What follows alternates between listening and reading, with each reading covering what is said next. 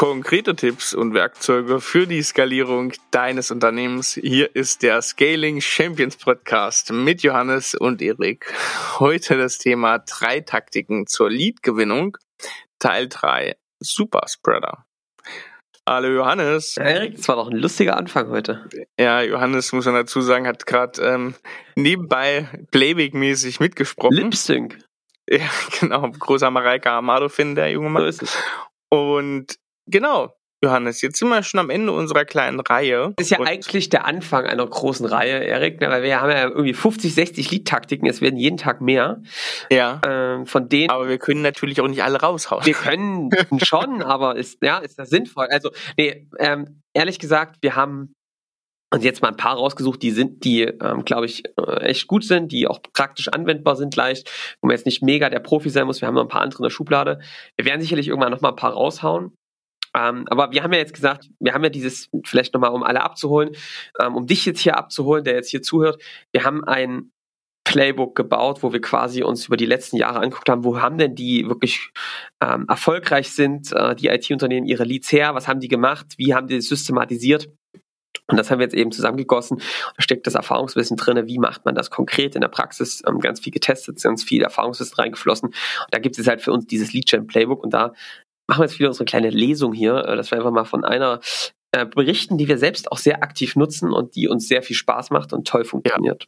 Ja, ja das stimmt. Das passt auch heute, glaube ich, ganz gut. Ähm, wir, wir sind bei dieser Generierungstaktik ähm, sehr viel auch aktiv immer dabei, du und ich und auch natürlich der Toni. Und ja, wir haben ja bisher schon gesprochen über den Goldschatz. Das war vor zwei Wochen jetzt der SEO-generierte Lead sozusagen über Pillar Pages. Wen das interessiert, da gerne nochmal reinhören in die Folge 57, Folge 58 letzte Woche Woche.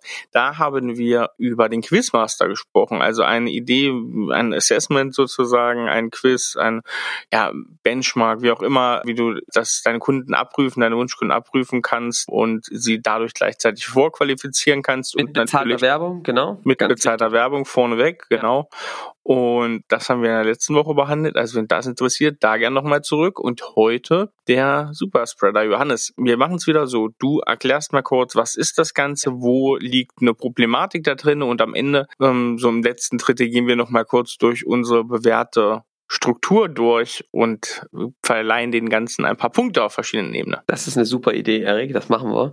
Ich fange vielleicht mal an. Also was ist denn jetzt der Superspreader, wirst du dich jetzt fragen. Und mit dem Superspreader ist gemeint ähm, eine Idee, dass wir uns angucken, wer sind denn Zielgruppen-Sitzpartner und an diese heranzugehen mit einem Lead-Magneten, den es schon gibt. Zum Beispiel einem Webinar oder eine White Paper. Quizmaster kannst du auch machen mit einem Zielgruppensitzpartner. Das ist dann quasi ähm, der Superspreader, weil eben diese Zielgruppensitzpartner einen riesen Vorteil haben, deswegen heißen die auch so, die besitzen eure Zielgruppe. Und sie haben schon ein Vertrauen bei eurer Zielgruppe. Und wenn ihr sie richtig ansprecht, dann können sie viel besser euren Leadmagneten da verbreiten. So, das ist die grundsätzliche Idee. Wer insgesamt oder allgemein ein bisschen mehr zu den Zielgruppenbesitzpartnern erfahren möchte, der kann unsere Folge 8 anhören. Da haben wir nämlich allgemein mal zusammengefasst, was ist ein Zielgruppenbesitzpartner, was macht einen guten Zielgruppenbesitzpartner aus und wie ja, kann man überblicksmäßig so ein paar Taktiken anwenden, um da Wunschkunden weiterzuhelfen und die auch als Leads zu generieren. Das bisschen allgemeiner, heute ein bisschen spezieller. Also, das machen eben äh, einige Unternehmen. Und was ist denn oft das Problem bei diesem Thema, dass eben ähm, viele IT-Unternehmen schaffen es gar nicht so richtig, ihre Zielgruppen-Sitzpartner eigentlich erstmal zu bestimmen. Daran scheitert es eigentlich schon mal, finde ich, im ersten Schritt, dass die nicht wissen, wer ist denn das überhaupt. Dafür hört euch die Folge 8 an, da findet ihr das nämlich raus.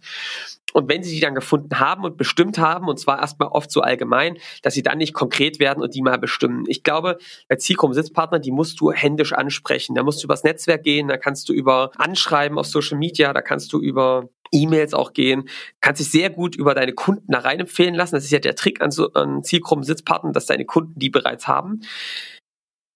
Das ist schon mal, glaube ich, ein Fehler, also dass das viele eben nicht hinbekommen. Wir gehen jetzt aber mal davon aus, dass du diese Zielgruppen-Sitzpartner irgendwie kennst, dass du mit ihnen in Kontakt bist. Und jetzt kommt für mich ehrlich, ehrlich gesagt die Sackgasse der Woche. Und das ist die, dass die meisten mit ihren Zielgruppen-Sitzpartnern dann über Kooperation lange sprechen, ganz lange Gespräche, wie könnte man zusammenarbeiten, was kann man tun, wie schafft man ein gemeinsames Angebot, dann werden Jahre dort verbracht, um Partnerschaften aufzubauen. Und es dauert einfach Ewigkeiten und nichts passiert, die PS kommen nie auf die Straße. Und das ist super anstrengend.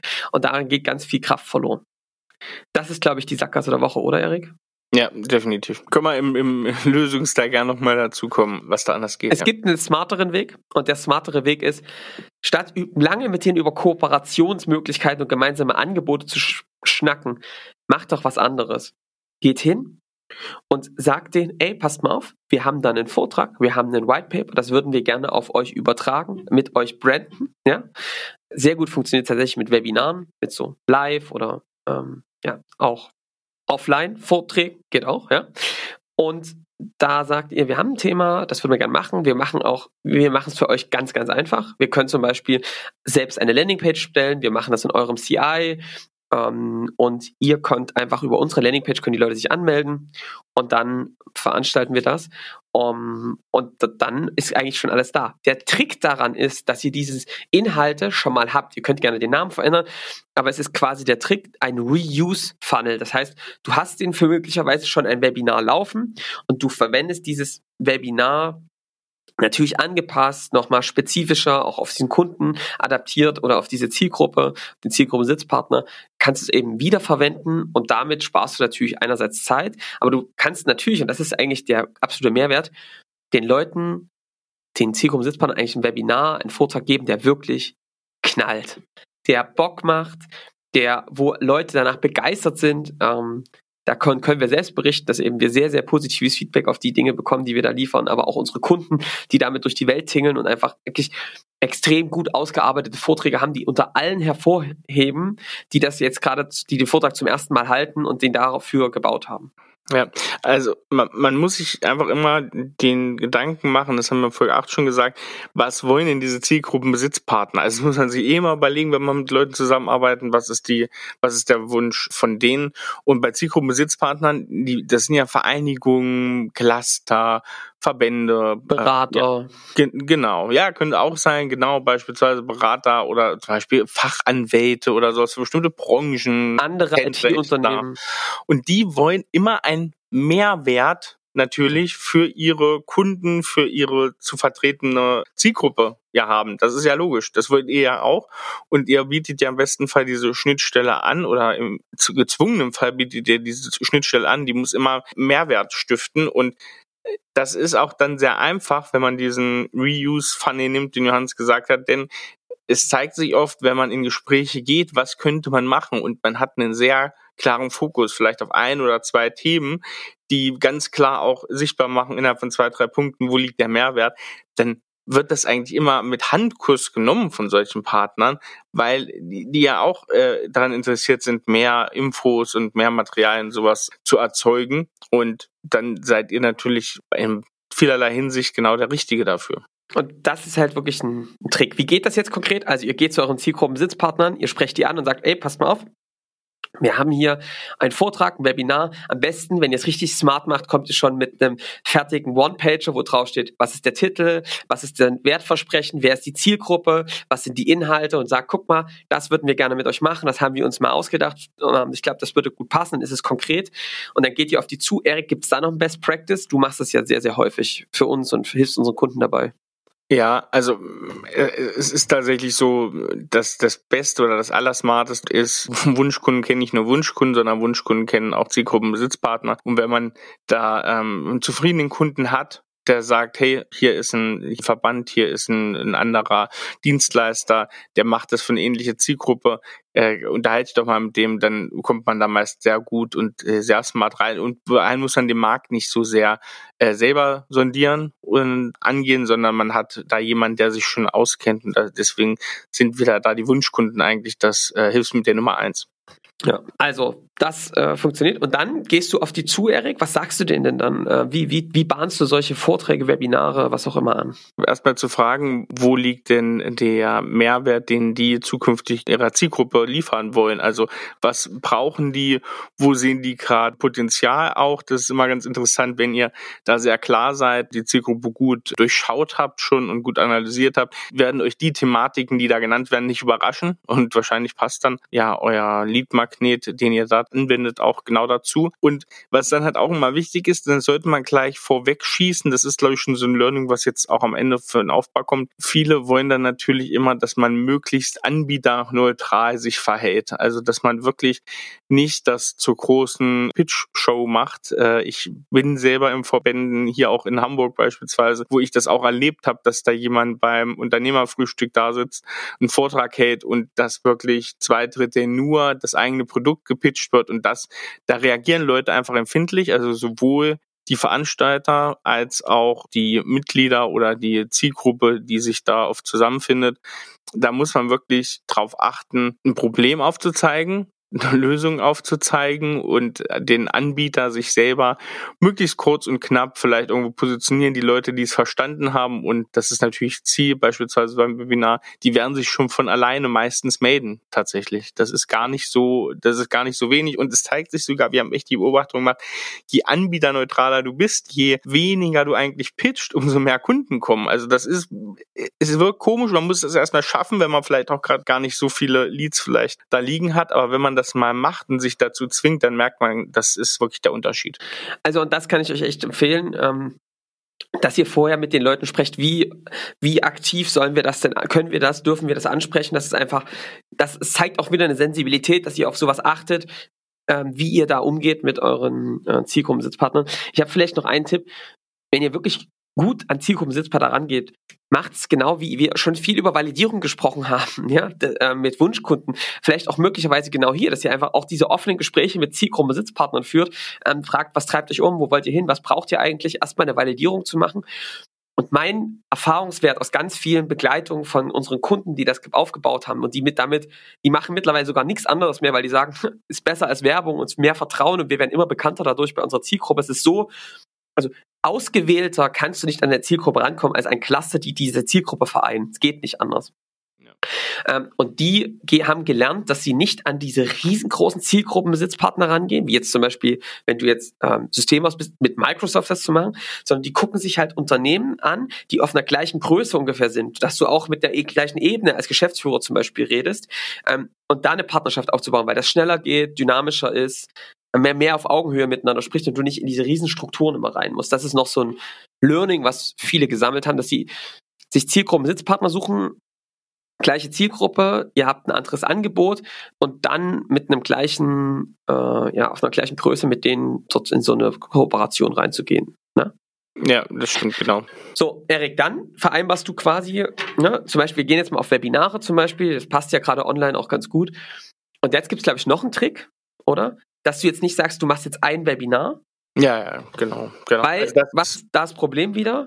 Ja, also immer mindestens zwei Termine anbieten, einfach um Ausweichtermin auch zu haben. Ne? Also das schön gestaffelt zu machen, zu sagen, man hat den ersten Termin und dann äh, zwei, drei Monate später den zweiten und hast gleich auch die Möglichkeit, das beispielsweise beim Webinar auch online so zu buchen, dass du dir den Termin auswählst. Da holst du einfach mehr Leute ab, ne? Oder beispielsweise hast du natürlich den zweiten Effekt noch, wenn das gut lief und sowas spricht sich dann auch rum unter der Zielgruppe, die da sich stets und ständig austauscht und da gibt's die ein, ein oder anderen Zweifler. Du lieferst ab im ersten, das ist natürlich wichtig und dann wird sich das auch ganz schnell rumsprechen und umso voller und umso vertrauenswürdiger ist der zweite Auftritt dann natürlich.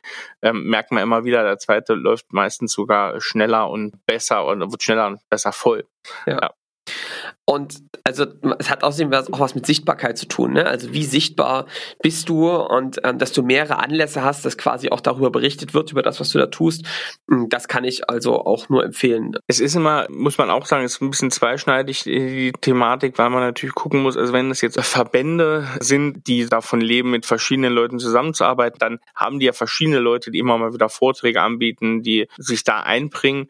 Und wir haben auch die Erfahrung gemacht, man sollte es natürlich nicht übertreiben. Also man soll es als Verband nicht übertreiben oder Cluster, man soll es aber auch als Anbieter von Mehrwert nicht übertreiben, weil das wirkt natürlich komisch, wenn du innerhalb von einem Vierteljahr da zehn Vorträge machst und dann wirkt es irgendwann, das ist, das ist insgesamt vielleicht in dem Moment gut, Allerdings macht sich das Cluster, selbst wenn die das wollen, auch nicht unbedingt beliebt, weil auf Dauer schadet das so ein Cluster, weil das muss von einer ja, Meinungspluralität auch irgendwie äh, leben. Und das ist auch wichtig, dass da viel verschiedene Meinungen sozusagen gespielt werden.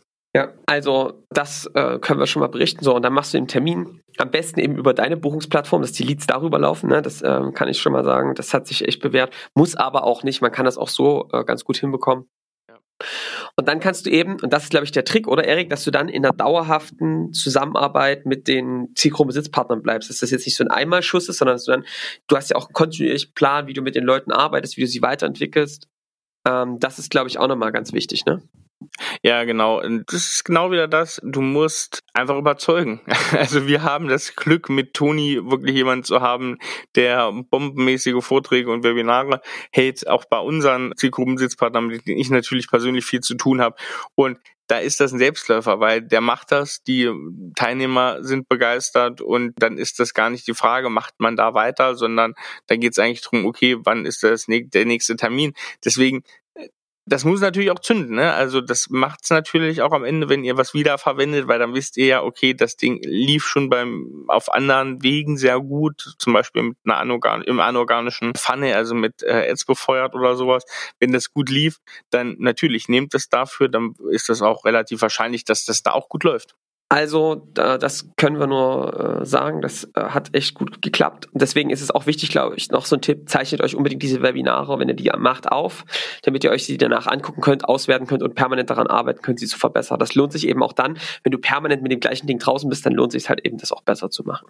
Ja, definitiv. So, Erik, wir gehen jetzt mal durch die Struktur, würde ich sagen. Ja, lass uns mal durch die Struktur gehen. Ich ähm, frag dich jetzt mal, wer ist die richtige Zielgruppe aus deiner Sicht dafür? Mit wem macht das Sinn?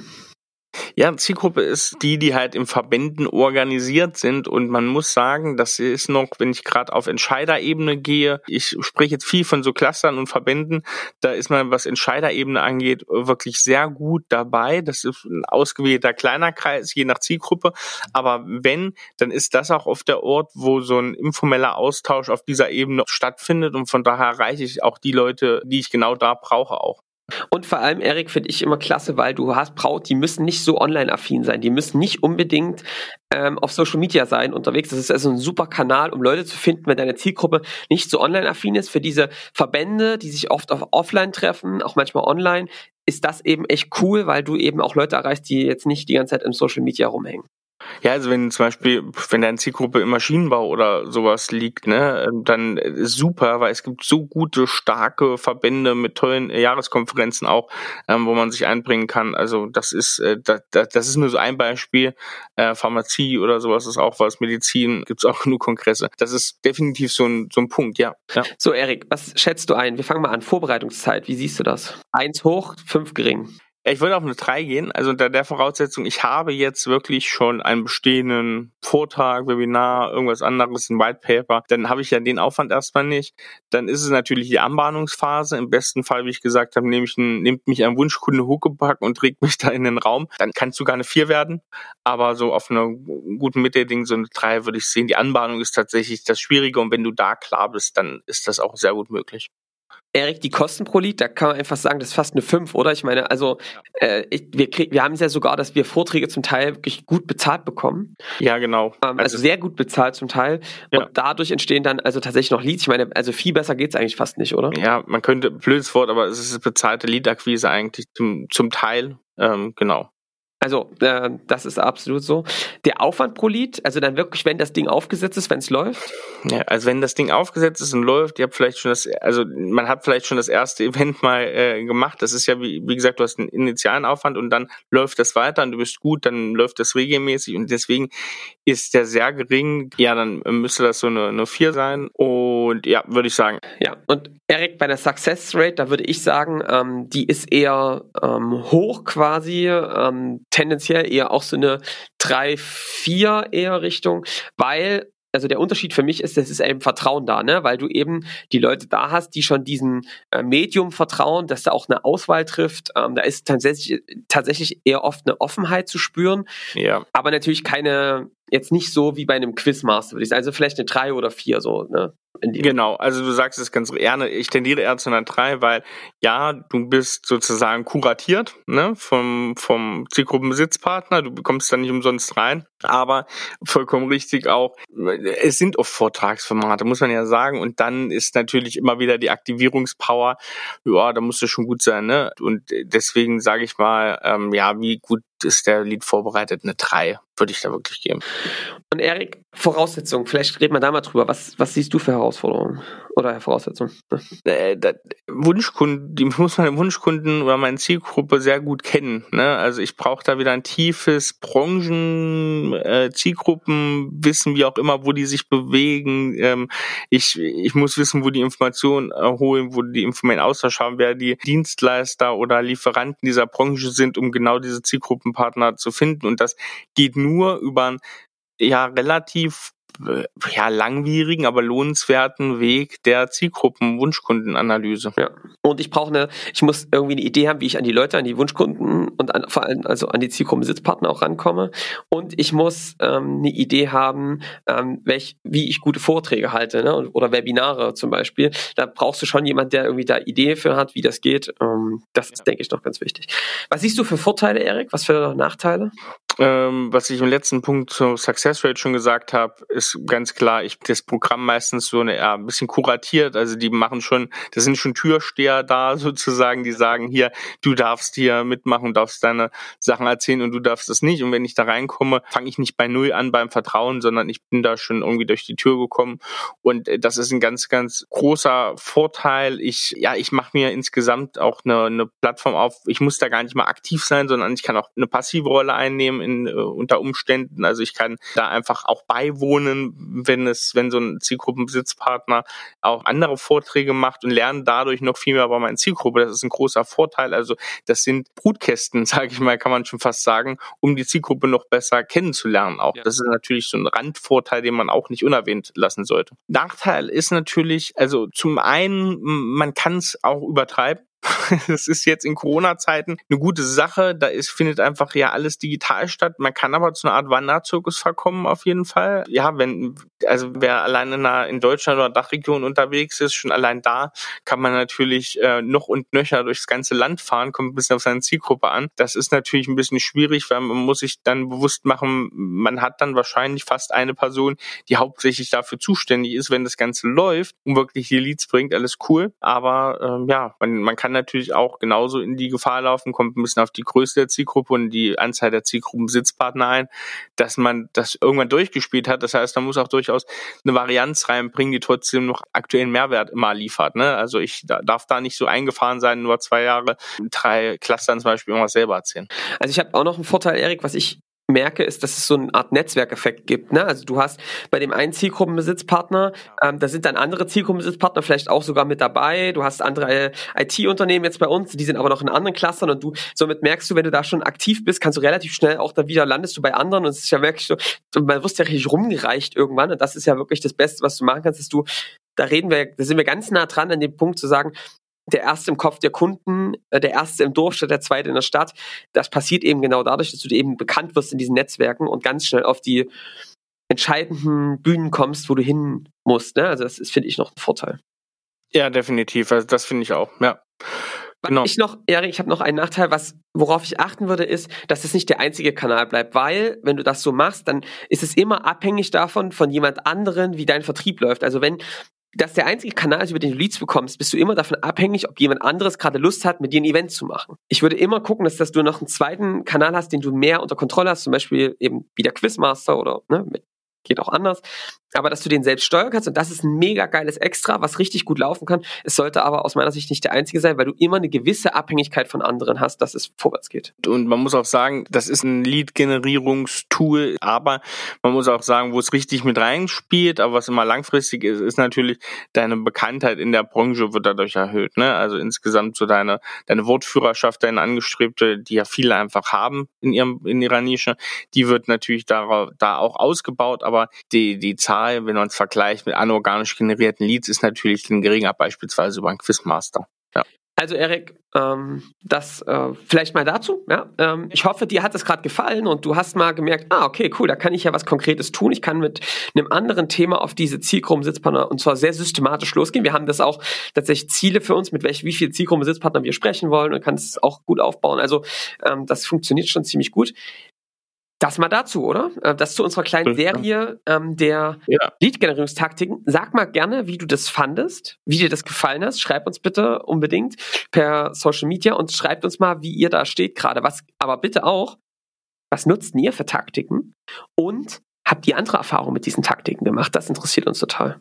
Ja. Da berichten wir auch hier im Podcast drüber. Und, und auch vielleicht, was mich mal interessieren würde, tatsächlich, wenn ihr schon Zielgruppenbesitzpartner ganz aktiv nutzt, was habt ihr denn noch für Ideen, was man da machen kann? Also ich, Studien ist immer so ein Punkt, gerade mit größeren Vorträge, klar, das hat man gesagt. Aber was gibt's denn noch für Punkte? Wenn da jemand coole, gute weitere Ideen hat, dann auch gern mal dazu Bezug nehmen und einfach uns mal schreiben auf den bekannten Kanälen unsere Kontaktdaten. Gerade zu LinkedIn findet ihr natürlich immer in den Show Notes. Da ist auch die Wein Weinliste seit nun drei Wochen. Und ich habe noch was hinzuzufügen, nämlich ein leckeres Essen. Ähm, ich habe mal wieder was Einfaches gemacht, Erik, äh, vegetarisch. Pimentos de Padron. Ja, ja ganz okay. einfach. Ähm, Gibt es jetzt immer mehr verbreitet, finde ich, in den ja, äh, Kaufhallen ne? des Landes. Das, also das sind diese grünen Paprikas, die sind genau. überhaupt nicht scharf, sehen aber aus wie Chilis. Ja. Und die brät man, typisch spanisch, ähm, einfach an, relativ scharf, dass sie so ein bisschen angebrannt, angebrutzelt wirken und dann machst du einfach grobes Meersalz am Ende drauf. Ganz einfaches Gericht. Wer mag noch ein bisschen mit Knoblauchöl, mega lecker, vegetarisch, schönes, leckeres Sommergericht, finde ich. Finde ich Rotwein auch. dazu. Kein immer. Ich habe keinen Rotwein, aber ich habe einen Weißwein. Und zwar habe ich einen Silvaner aus ähm, Franken und äh, einen der berühmtesten Namen dazu muss man sagen. Und zwar den Horst Sauer, den Eschendorfer Lump Silvaner 219. Und den setze ich euch natürlich wieder auf die Weinliste. Und das ist, der ist im Boxbeutel. Kennst du einen Boxbeutel, Johannes? Diese ja, und ich war, ich war auch schon bei Herrn Sauer im Weingut. Hör auf. Ja, klar. Ach so, sehr gut. Und ja, die kenne ich natürlich. Ja, sehr gut. Ja, der hat auch noch einen Bruder, den Rainer Sauer, auch ein tolles Weingut. Ich bin eher beim, beim Horst verankert, vom Weintrinken her. Und der Boxbeute ist ja eine Flasche, die gibt's ja in Franken für Qualitätswein. Und ich glaube, in einem Kreis im, im Wirten, also im Baden, in Durbach, wenn ich mich nicht irre. Ich hoffe, ich Und Erik, das sind doch diese runden, bauchigen Flaschen, ja, ne? Ja, ja, ja. Ja, das ist der Weintipp. Ich würde sagen, kommt wieder auf die Liste, hat ja schon gesagt. Und dann hören wir uns in der nächsten Woche wieder. Äh, da wird es wahrscheinlich in den nächsten ein, zwei, drei Folgen wird es wahrscheinlich wieder einen Gast geben. Wir werden hm. mal sehen. Und ihr seid gespannt und abonniert am besten. Dann verpasst ihr auch nicht, wenn es soweit ist und nächsten Donnerstag die nächste Folge rauskommt. Alles klar. Von daher, wir hören uns. Bis dahin, macht's gut. Ciao. Bis dann. Ciao.